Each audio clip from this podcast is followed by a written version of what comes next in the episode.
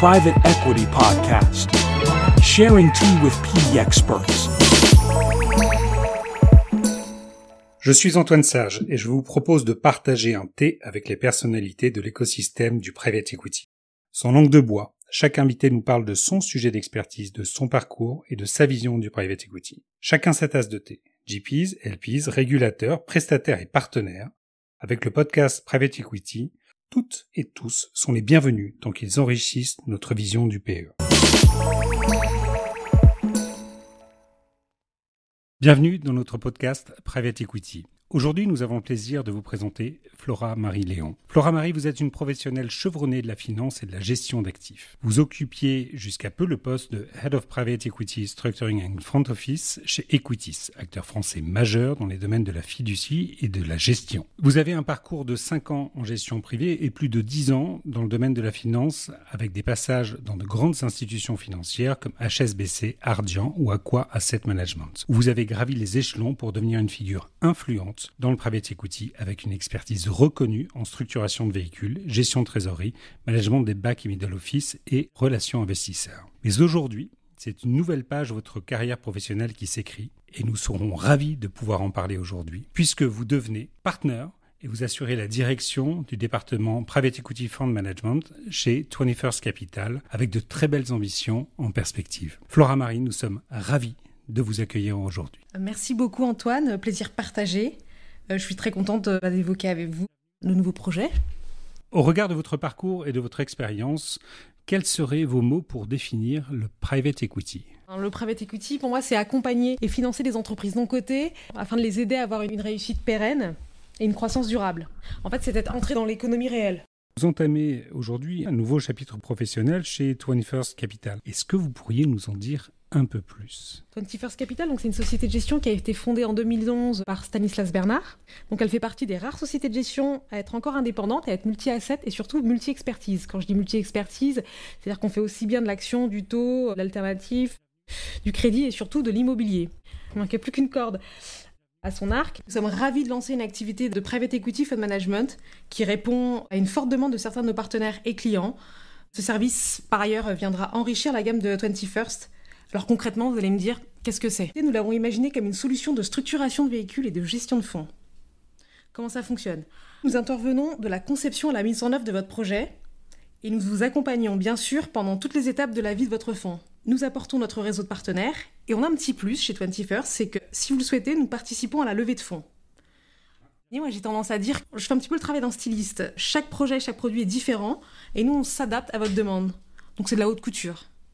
Aujourd'hui, dans notre clientèle, nous nous accompagnons des banques privées, des CIF, des CGP, mais nous avons aussi une clientèle qui est un petit peu plus confidentielle. À savoir, est-ce que vous pouvez nous en dire plus ou est-ce qu'elle est confidentielle au point de ne pas pouvoir être nommée Elle est confidentielle au point de ne pas pouvoir être nommée. Avec quelle stratégie arrivez-vous chez 21st Capital pour répondre aux belles ambitions de votre projet? Je souhaite dans un premier temps capitaliser sur les synergies possibles entre les différentes activités du groupe 21st Capital. Je compte aussi sur notre réseau de partenaires.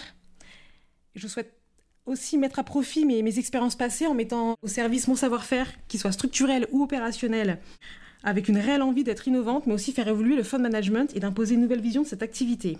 Bah, le digital a effectivement une place très importante pour nous. Notre engagement, c'est de proposer une gestion et un suivi totalement digitalisé des véhicules qui va permettre une expérience qui sera fluide et agréable. Vous intervenez comme chef d'orchestre sur une sur une idée originale d'un client qui a une idée qui peut être très particulière et vous êtes capable justement au regard de cette qualité de haute couture d'accueillir toutes sortes de projets et de pouvoir orchestrer sur cette partition-là une administration et un accompagnement de ce véhicule et une structuration de ce véhicule qui va être très complète. Oui, et puis on se rend compte que parfois il y a des équipes qui viennent nous voir, elles ont des idées et on finit par échanger et puis à la fin elles se rendent compte que finalement peut-être que le setup qu'elles avaient en tête n'est pas le bon, ou finalement elles changent, ou on se rend compte qu'il y a peut-être autre chose à faire. Et c'est tout l'intérêt en fait de venir chez 21st, c'est-à-dire que vous pouvez arriver avec un projet. Nous, on est là avant tout pour échanger et pour vous accompagner. Ça reste un accompagnement. Et cet écosystème, donc cet orchestre avec ses chefs de parti, et trouver les meilleures expertises disponibles et ces expertises qui vont être adaptées à chacun des clients que vous accompagnez, justement pour être au meilleur niveau de jeu possible. Et je reviens sur votre image de haute couture. Chez 21st, on travaille en architecture ouverte. Si vous, si vous arrivez avec votre projet et que vous n'avez pas de prestataire Nous, on peut vous mettre en relation avec des prestataires. Vous pouvez aussi venir avec vos prestataires et me dire Bon, moi, j'ai l'habitude de travailler avec tel cabinet, j'ai l'habitude de, de, travailler avec euh, tel commissaire aux courses ou autre. Ce que je veux dire, c'est qu'on n'est pas fermé. Mmh. Nous, on s'adapte vite et bien. Et de toute façon, chacun va avoir sa façon de fonctionner. Mais moi, je pense qu'on ne peut pas imposer ou choisir de seulement travailler avec tel partenaire et pas d'autres. Et alors justement, en termes d'accompagnement, cette dimension qui est assez originale, d'accompagnement à la levée. Je vois que c'est la première fois que j'entends cela. Est-ce que vous pouvez nous en dire un petit peu plus? La levée, je pense que c'est un petit plus qu'on peut offrir euh, à nos clients. Pourquoi? Parce qu'en fait, dans les activités 21st, il y a une grosse activité de gestion privée. Nous, on s'est rendu compte qu'il y a l'offre et la demande qui se rencontrent chez nous. Finalement, on se rend compte qu'on peut aider nos clients des deux côtés. Donc, avec le panel et l'écosystème de 21st Capital, on peut effectivement aider sur la levée parce qu'on sait de quoi les gens ont envie. Et dans votre parcours, vous avez pu expérimenter et découvrir l'importance d'être en architecture ouverte, d'éviter justement cet enfermement qui pourrait devenir une contrainte pour, pour les personnes qui vous choisissent. In fine, ça reste de l'humain. On ne peut pas empêcher des personnes, finalement, en discutant du projet, se rendre compte qu'il y a un fit humain. Quand une équipe vient nous voir et que c'est son first time fund, moi je peux comprendre que ce soit un petit peu stressant pour eux. C'est la première fois qu'ils vont lever un fonds, qu'ils en constituent un. C'est quand même fruit de beaucoup de travail et de réflexion, ça reste leur bébé. Donc je pense qu'ils ont envie d'être bien accompagnés et surtout d'avoir confiance dans, les personnes qui vont pouvoir les aider. Donc c'est pour ça que je dis que pouvoir proposer des prestataires ou ouvrir un écosystème, je pense qu'aujourd'hui c'est un, un, gros plus. Et alors cette dimension haute couture, est-ce que cela signifie pour autant que ça n'est que de l'artisanat ou est-ce que le digital a une place particulière dans le métier de 21st Capital? Le digital aura effectivement une grande place chez nous, on ne fait plus rien à la main. Nous sommes effectivement euh, totalement digitalisé avec un, outil. C'est très important pour nous. Pourquoi? Parce que notre engagement est de proposer une, gestion et un suivi totalement digitalisé de véhicules. Alors pourquoi? Parce que moi je pars du principe que, et d'une, ça, ça donne une expérience plus fluide et agréable. Donc entre vous, vos clients et les clients de vos clients. Exactement. Ça augmente aussi la fiabilité des données et ça permet aux équipes de se concentrer sur une meilleure valeur ajoutée. Les équipes se concentrent sur l'essentiel. Et donc d'aller vers un travail collaboratif plus approfondi, transparent aussi, parce que j'imagine que l'accompagnement de vos clients, si j'étais client chez vous aujourd'hui, j'aurais une meilleure compréhension de ce que vous faites dans l'accompagnement du véhicule que nous aurions euh, créé et conçu ensemble. Mes clients, mes investisseurs, eux aussi pourraient bénéficier d'une meilleure transparence de leur investissement au sein du véhicule en question. Oui, tout à fait, puisqu'on leur met à disposition un portail investisseur. Sur ce portail, ils ont la possibilité, bien sûr, de retrouver toute la documentation du fonds, leurs appels de fonds, tout ce qui est inhérent à la vie du fonds, mais ça leur permet en, temps réel de voir où le fonds est. Donc, regarder des indicateurs du fonds, comme je ne sais pas, le, par exemple le, TRI, le TVPI. Par exemple, on va prendre le, cas d'un investisseur institutionnel et le cas d'un investisseur euh, d'une personne physique. Eh bien, les deux personnes ne vont pas s'attacher aux mêmes informations dans le reporting. Mhm. L'avantage du portail, la solution qu'on leur offre, c'est que chacun pourra regarder l'information qui est importante pour elle. Ils peuvent exporter les données, la télécharger. Je trouve que ça, c'est très important.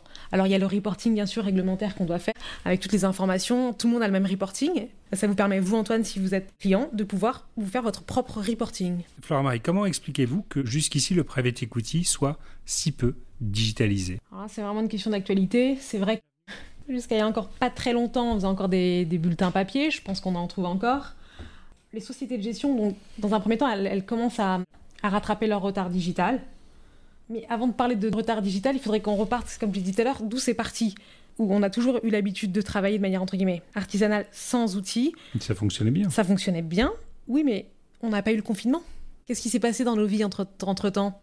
Et voilà, on a été confinés et on s'est rendu compte que ça fonctionnait plus cette manière de fonctionner, ou du moins ça fonctionnait moins bien et qu'il y avait des failles.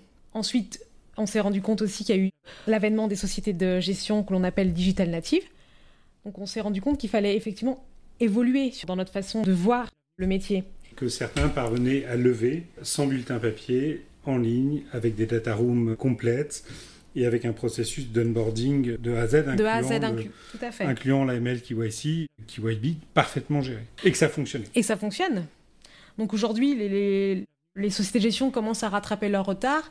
Mais pour moi, ça a été un petit peu lent parce que je pense qu'il y a plusieurs facteurs. Donc déjà, ça a un coût. Ensuite, il faut trouver un bon outil. Troisièmement, il faut, enfin, c'est surtout le temps de la mise en œuvre, la formation des équipes, et c'est surtout, je pense, dans les sociétés de gestion qui ne sont pas digital natives, il faut reprendre tout l'historique. Tout l'historique. Et je pense que ça, ça prend, ça prend quand même du temps et rien perdre en termes de données.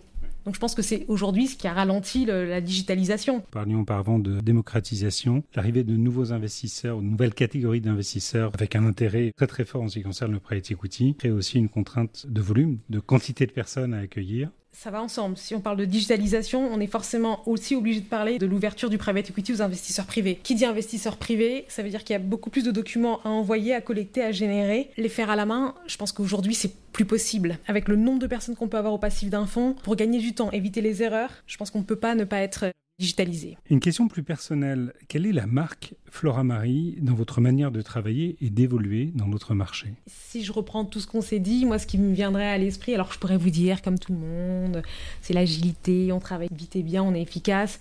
Ça, ça fait partie du métier. Donc, moi, je resterai sur ce qu'on s'est dit tout à l'heure. La marque Flora Marie, ça serait exactement, c'est ce cousu humain, c'est cette haute couture. Je veux que chaque personne qui vienne me voir se sente unique, parce que de toute façon, son projet est unique. Oui. Et c'est ça, en fait, aujourd'hui. Euh ma marque. C'est pour faire, c'est d'être un, designer, un styliste, couplé à cette petite partie de chef d'orchestre dont on a parlé tout à l'heure, qui, je pense, reprend très bien toute la, toute la mécanique et le, et le, processus de ce qu'on fait. Quels seraient, selon vous, les grands enjeux auxquels le private equity va devoir faire face et quels sont les points de vigilance ou les rendez-vous qu'il ne faudra pas manquer, selon vous? Comme je l'ai dit en introduction, on a la retailisation de la classe d'actifs qui a encore de beaux jours devant elle on a tout ce qui est sujet ESG, la finance verte. Oui. Donc je pense qu'on ne peut plus vraiment passer à côté aujourd'hui. Donc qui dit finance verte dit aussi fait que la réglementation s'adapte. Nous, société de gestion, on, s'adapte. C'est SFDR et... Tout à fait, taxonomie. Oui. Ça paraissait loin, mais finalement, on se rend compte qu'il y a beaucoup d'enjeux et aujourd'hui, il y a beaucoup d'investisseurs qui viennent et c'est un critère qui est très important pour eux. Donc on ne peut pas faire sans. Et après, il y a tous les sujets de digitalisation.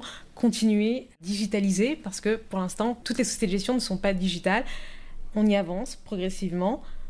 Mais je pense qu'on finira par tout se digitaliser, ne serait-ce que pour aussi avancer sur tous les sujets réglementaires. C'est-à-dire qu'aujourd'hui, il y a de plus en plus de, de KYC, de réglementaires à faire. Donc, encore une fois, le digital est au cœur de tout ça et sera au cœur de tout ça la convergence réglementaire du private equity avec celle que l'on connaît dans l'environnement bancaire est pour vous inéluctable. C'est une direction dont on ne reviendra pas. Non, on ne reviendra pas. Et la diversité dans cet environnement, qui est une des critiques ah. fréquentes et dont nous avons beaucoup parlé chez Private Equity.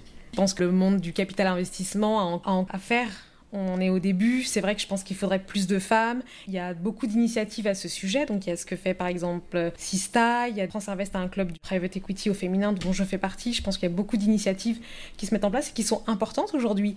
Bon, moi, je suis partenaire et je suis, je suis la seule femme. Alors, je suis reconnaissante. Je trouve que 21st, là-dessus, c'est important pour eux de véhiculer le, le fait que c'est très important d'avoir une femme en tant que partenaire. Mais je pense que ça devrait devenir la norme. La diversité, c'est important, mais je veux pas non plus que ça prenne le pas sur le métier en lui-même. Je pense qu'on devrait même plus avoir ce genre de sujet, in fine, qu'on soit une femme ou un homme. Je pense qu'un fonds devrait pouvoir se lever, qu'on soit un homme ou une femme. On devrait avoir autant de femmes dans un board que d'hommes. Je pense que c'est plus les, compétences humaines qui comptent. Il faudrait pas non plus en faire un, sujet qui prenne plus le pas, mais je pense qu'aujourd'hui, quand on regarde euh, effectivement cette classe d'actifs, bah, il n'y a pas énormément de femmes. Il en faudrait un peu plus. C'est indéniable. Flora Marie, qu'est-ce qu'on peut vous souhaiter à l'aune de ce nouveau chapitre chez 21st ou de manière plus générale? Je lance une nouvelle activité, comme tout le monde, on pourrait me souhaiter euh, la réussite.